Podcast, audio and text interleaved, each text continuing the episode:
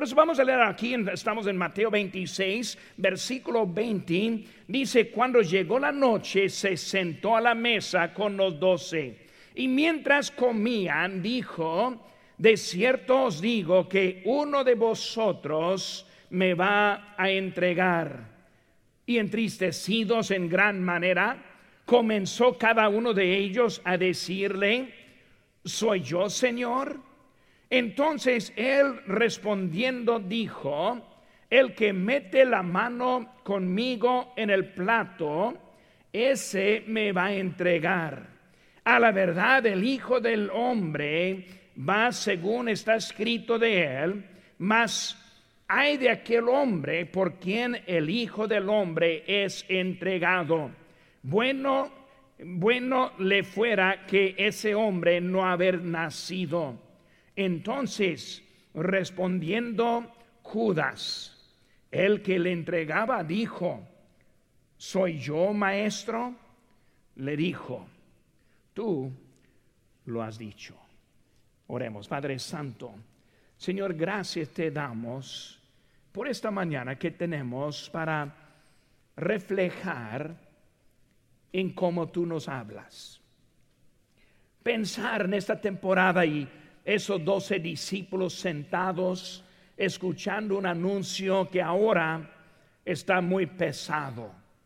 Alguien le va a entregar. Alguien le va a enviar a la crucifixión. Y hermanos, pensando en esta mañana que Dios también nos habla. Tiene su deseo en nuestras vidas. Y muchas veces no tomamos en serio lo que nos quieres decir. Señor, te pido que tú nos ayudes a entender más de nuestra manera que respondemos a tu palabra. Gracias por todo. En tu nombre precioso lo que te pedimos. Amén. Pueden tomar asiento, hermanos. En esta mañana estamos viendo cómo es que responden. Cuando vemos el ministerio de Jesucristo, vemos que fue Cristo quien escogió a los doce. Cristo escogió hasta aún Judas Iscariote. Hermanos, no fue una sorpresa de que Judas le iba a entregar. Cristo ya lo sabía.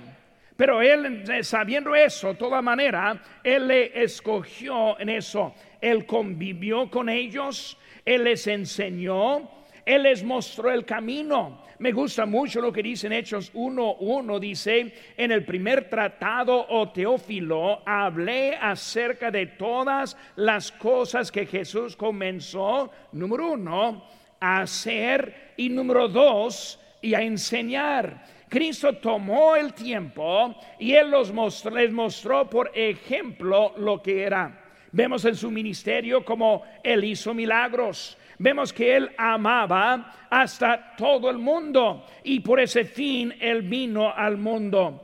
Y hermanos, cuando hablamos de eso y hablando del, último mes, ahora antes que llegue la, la, Semana Santa y luego también la crucifixión, la resurrección, vemos que Cristo llegando a ese día, este, Él en los últimos meses, las últimas semanas, Él hizo dos milagros que vemos precisamente. Uno es cuando Él sanó a los diez leprosos.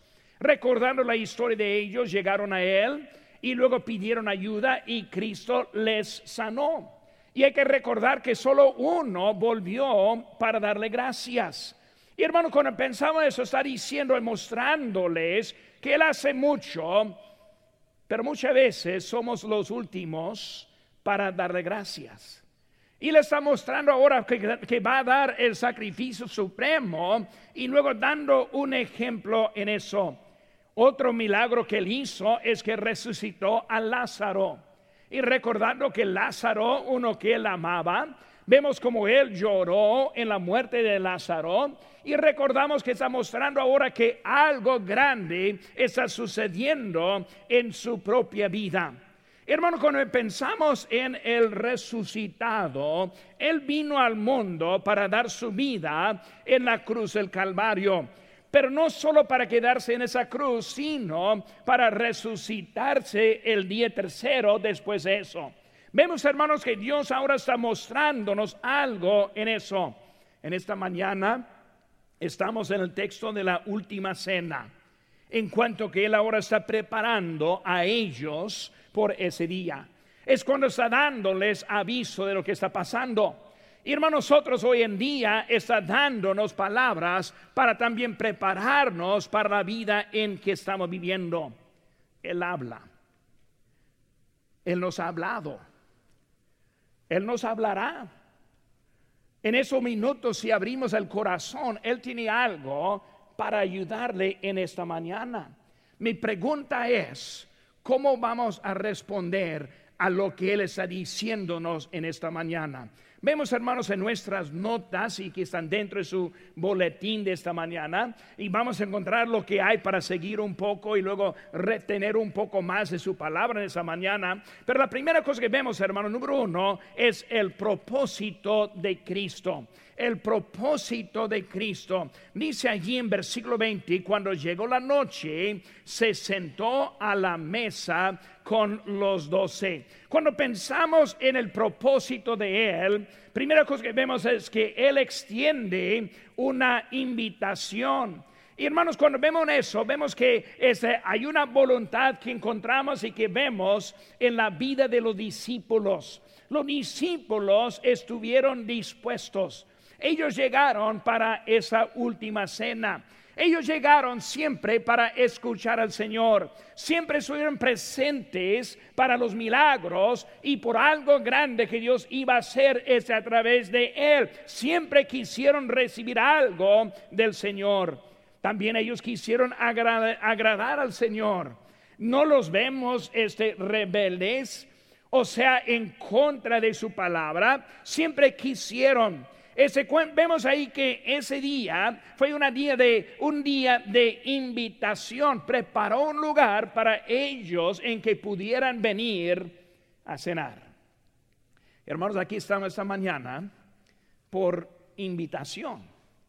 Cristo quiere convivir con nosotros.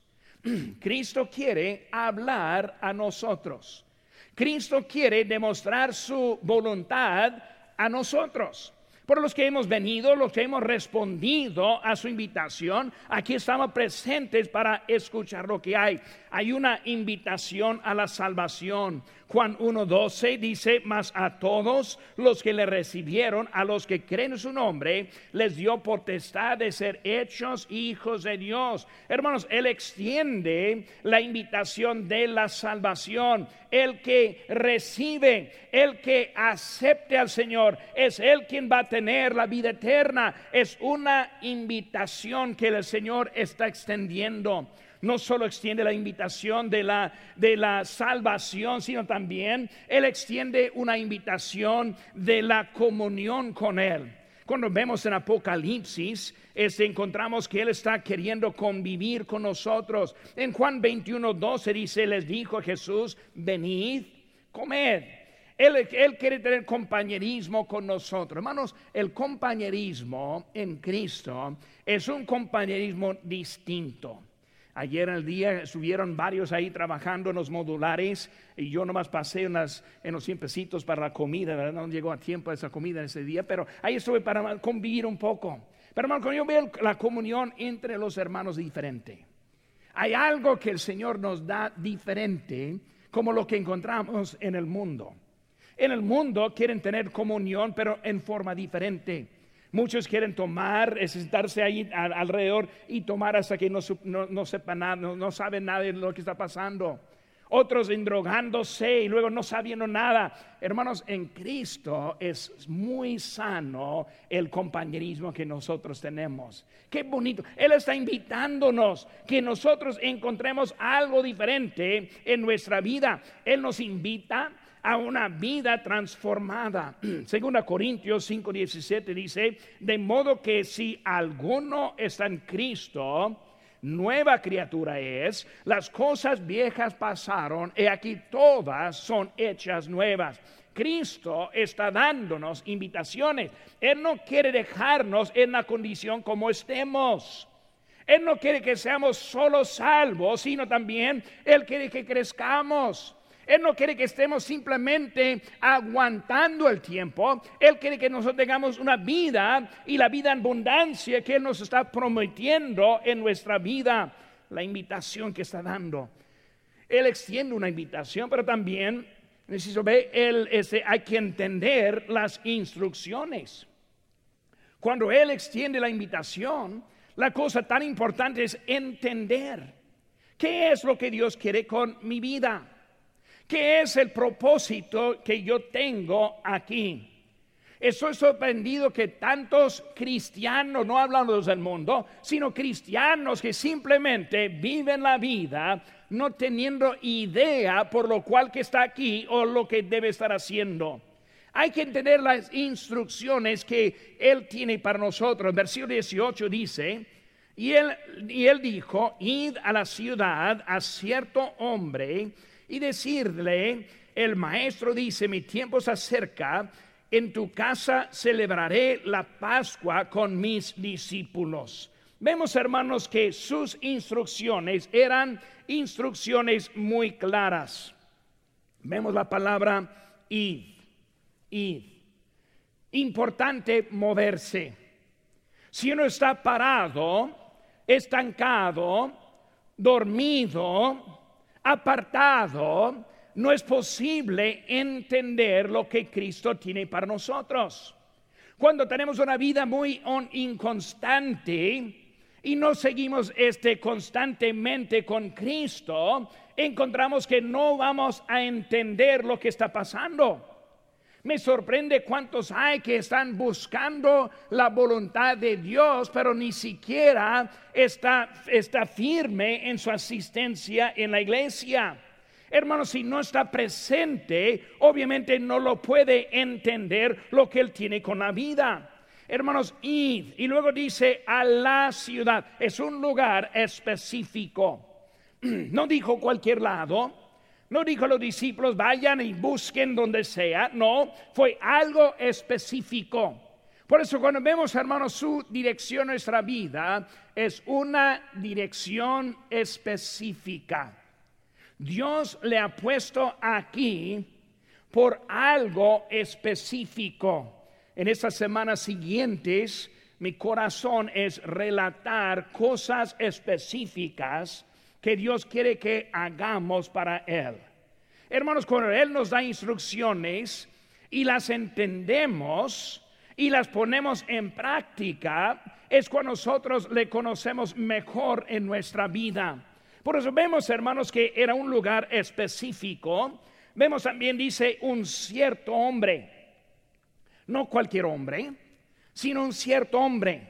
Por eso el lugar, la ciudad específica, Vemos el hombre también específico. Vemos un cuarto específico. Vemos que con Cristo no fue algo muy ese, ligera, sino algo directo que Él quiso decirles a ellos. Hermanos, hay que, hay que entender, si no entendamos las instrucciones, entonces no es posible obedecerlas. Si no entendemos lo que está diciendo en su palabra, no vamos a entender lo que, lo que Él quiere en nuestra vida. Hermanos, la, la, voluntad de Cristo no es simplemente pasar tiempo a gusto en la carne, sino es cumplir algo para nuestro Señor. Hermanos, un día pronto viene el Señor. Yo estoy esperando ese día. Pero hermanos, cuando Él llegue, yo quiero que me encuentre obediente quiero que me encuentre en el lugar. Yo siempre quiero estar en la casa de Dios porque no sabemos la hora en que viene el Señor, pero qué triste sería si el Señor viniera a las 11 de la mañana en un domingo a encontrarle en la casa dormido o encontrarle en un restaurante desayunando o encontrarle en una casa de amigos este festejándose. Qué triste sería si él viniera como las seis de la tarde el domingo este y luego en esa hora le encontrará haciendo otras cosas. haciendo compras por la semana porque no alcanza el tiempo y está aprovechándolo. Lo, encontré, lo encuentra lavando la ropa pensando que es el único tiempo que tiene. Qué triste sería el Señor encontrándole en desobediencia, ¿verdad? ¿Cómo es diferente si nos encuentra en la avenida o nos encuentra en otro día?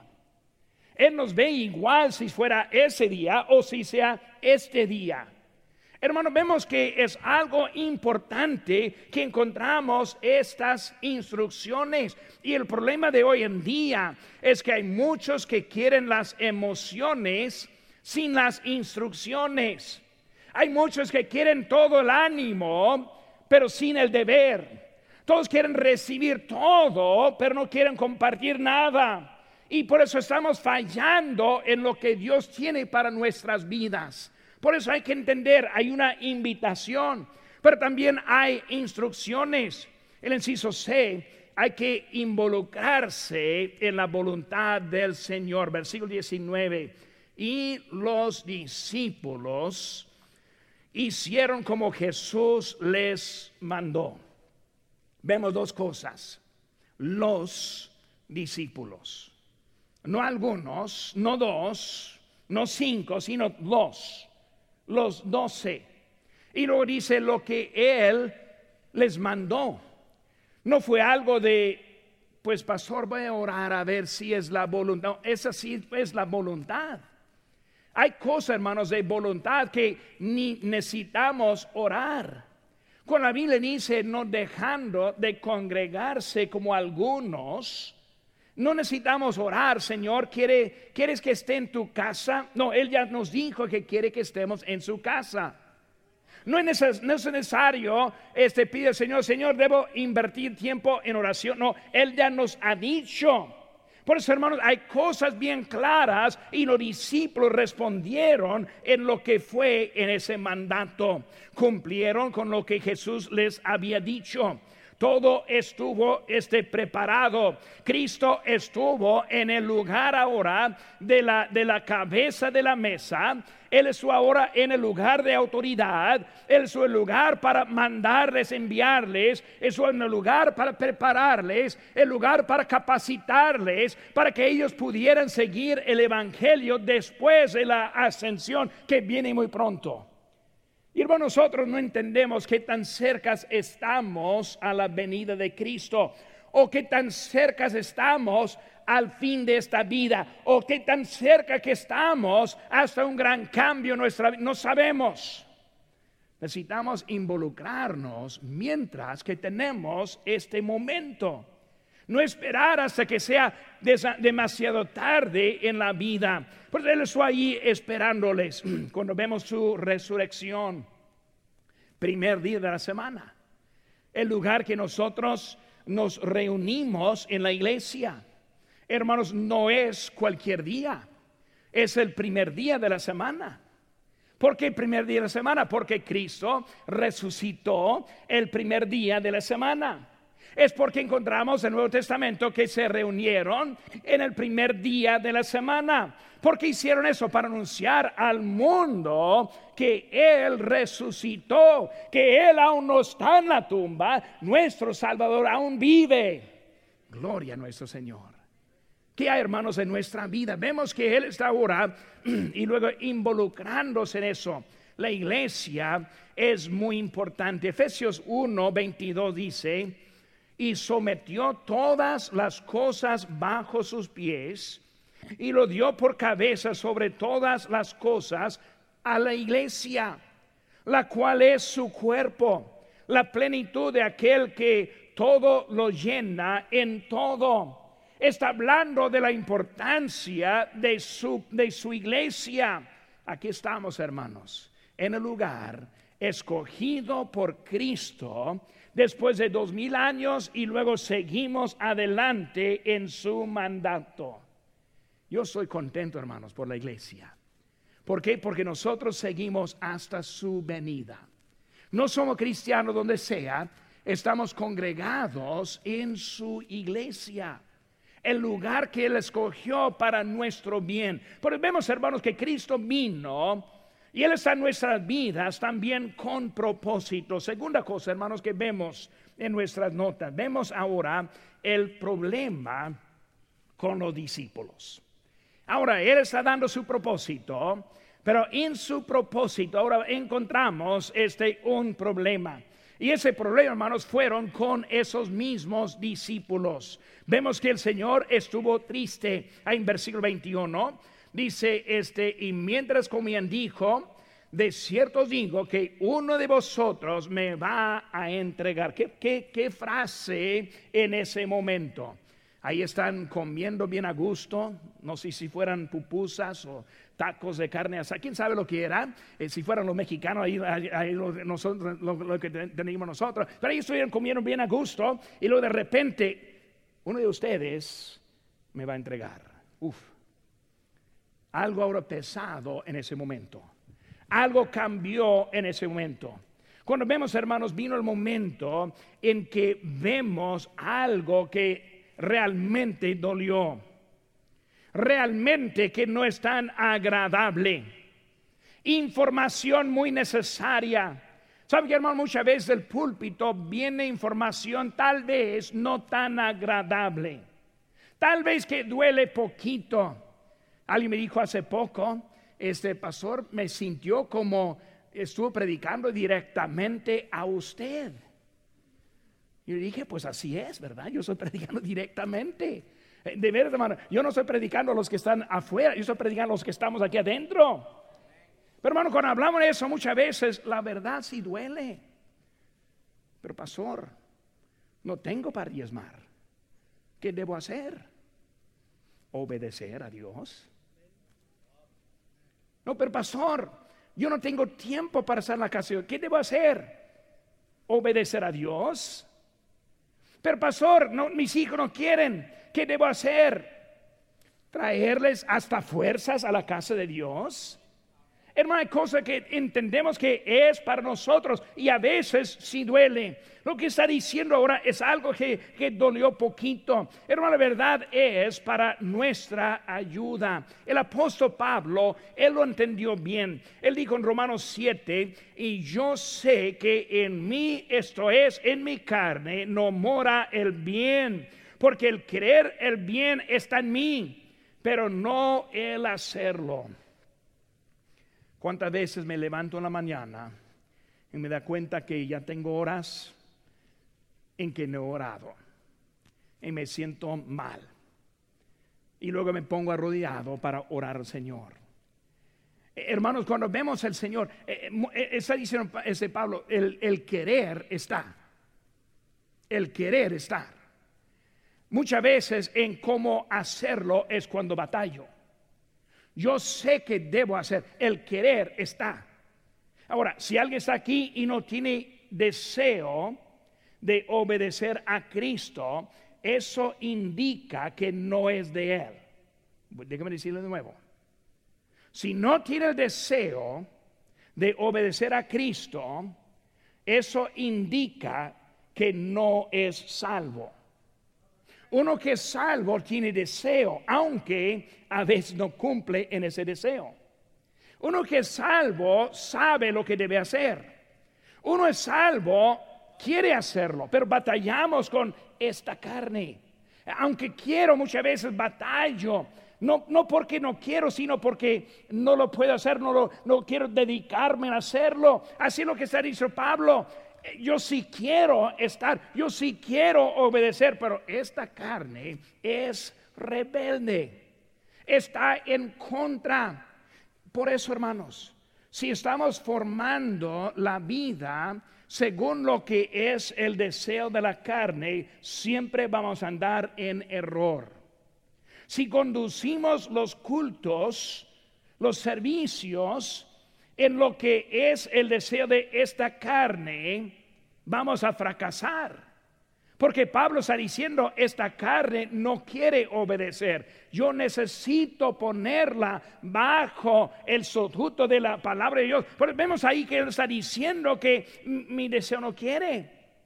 Un drogadicto, muchos piensan que es una buena persona que tomó malas decisiones. Eso no es cierto.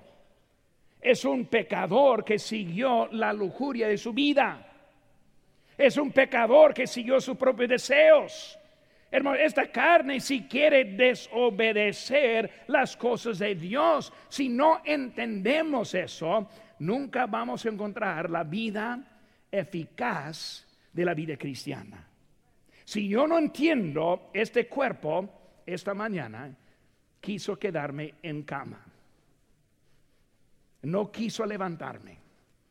No, pues pasó porque no, empezamos a las 11 en las 10. El cuerpo no quiere. Por eso, ¿qué necesito hacer? forzarlo. Porque yo sé que este, eh, por eso muchos quieren seguir lo que quiere este cuerpo y por eso están fallando. Él está triste, está diciendo algo muy grave va a pasar, algo muy grande está sucediendo. Él es triste. Y vemos ese problema en el CISO B, que fue la traición.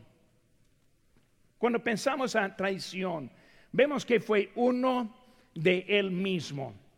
Y cuando pensamos en Judas, lo vemos en su lugar. Él tenía lugar con los doce. Él tuvo lugar de importancia hasta que fue el tesorero.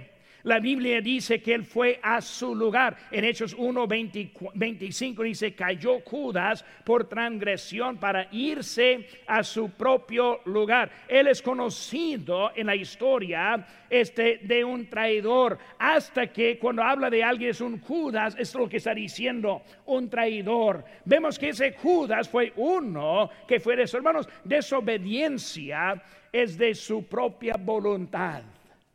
Uno puede pensar, no, pero pastor, uno iba a entregarle. Hasta que el Señor Cristo dijo eso, pero hay de aquel hombre. ¿Qué está diciendo? Ese hombre tomó la decisión. Hay que entender que Cristo no está manipulándole. Dice la Biblia que Él no tienta con el pecado. Porque vemos que Él está simplemente diciendo lo que va a suceder. Salió de Judas, de la decisión, Él me lo va a entregar. Aquí, ya entendemos lo que va a pasar, pero es de ese hombre, de su propia decisión. Hermano, su decisión muy mala que entendemos hizo mucho daño. Dañó hasta él mismo. Él perdió su vida. Vemos, hermanos, que él también fue condenado. Dañó a su familia dañó a su testimonio, dañó a la obra de Cristo. Imagínense lo que decían los demás, no hombre, hasta uno de él mismo le entregó. Hermanos, hoy en día es lo que vemos muy enseguida. Yo estoy tocando puertas, hablando con alguien y dice, no, pero yo conocí a un cristiano, yo sé a dónde vamos. No va a decir un cristiano que es muy diezmador y, muy obediente y sigue muy bien. No, empieza a hablar de alguien que está fallando. Por hermanos, hace daño cuando nosotros desobedecemos la palabra de Dios. El Señor estuvo triste, el problema de tradición, y luego vemos la trampa, inciso C, la trampa del orgullo. Él pensó, Judas pensó que pudo controlar la situación. No hay problema, Alguien va a entregar al Señor. ¿Por qué no gano yo poca plata para engañar también? Y él pensó que esa plata iba a justificar su situación. Uh, cuando yo veo la vida hoy en día, la plata con nosotros es lo que manda. La plata es lo que nos da lata. Siempre andamos este, con eh, la preocupación de pagar los biles, de comprar la comida, de comprar el carro que quiero. Y siempre andamos con ese mismo problema de lo que está Siempre está alrededor de, la, de la, plata y lo vemos en él. Él pensó, no, eh, está bien, no hay problema. Este, yo no sé si no nada, nomás estoy este, trayendo lo que va a suceder. ¿Por qué? Porque Jesús va a morir en la cruz del Calvario. Vimos, hermanos, su propósito Vimos el problema número tres, hermanos. Vemos ahora la pregunta necia. La pregunta necia. Versículo 22. Y entristecidos en gran manera, comenzó cada uno de ellos a decirle, ¿soy yo, Señor? Una pregunta necia. Vemos, hermanos, la, la falta de entendimiento. ¿Qué, qué pregunta? ¿Soy yo, Señor? Pregunta rara. ¿Soy yo? Alguien va a entregar al Señor. ¿Soy yo? No es Él, sino soy yo. No, entienden. Eh, no es poniendo a nosotros en día. Alguien va a hacer un masacre, alguien va a hacer un tiroteo, alguien va a hacer algo ese horrible. Este, ¿soy yo? No, no, yo sé que, que no, yo no voy a ir atirando, no voy a ir matando, pero fueron ellos. Su manera es que soy yo. Ellos faltaron ese entendimiento. Hermanos, este, con esa falta de entendimiento vemos el entriste, que eran entristecidos. Esa pregunta les hizo tristes, en parte porque fue acerca de Cristo, pero también en parte porque no sabían quién iba a entregarle. Hermanos, desobediencia siempre trae el desánimo. Falta de entendimiento, entristecidos, y luego era un estado temporal. Ellos que estuvieron ahí ese triste ese momento, entendemos que más adelante ellos van a estar sirviendo. Entrando en el libro de Hechos, eh, les encontramos una vida victoriosa. Tercera cosa, hermano, vemos aquí, es la cuarta cosa. Primero, el propósito. Segundo, el problema. Número tres, la pregunta. Y luego ahora los pasos del anuncio. Quiero ahora pasar un poco tiempo viendo los pasos de, del anuncio. Cristo habla. Cristo le habla. Cristo tiene información para usted. Cristo quiere que usted cumpla en algo. Puede ser fidelidad en su asistencia. Puede ser un paso de obediencia en el bautismo. Puede ser los 90 días de desafío del diezmo. Puede ser ofrendar para la construcción. Puede ser ir a, ganar almas, a invitar a alguien a, a la iglesia. Puede ser orar. Puede ser leer la Biblia. Hay muchas cosas, pero Dios quiere que hagamos algo para Él en ese día. Cuando nos habla, ¿cómo le respondemos? ¿Cómo le respondieron los discípulos? Rápidamente, hermanos, yo sé que mi tiempo está acabando, pero vemos primeramente, hermanos, en ese anuncio, fue una reacción de confusión. Falta de obediencia resulta en confusión.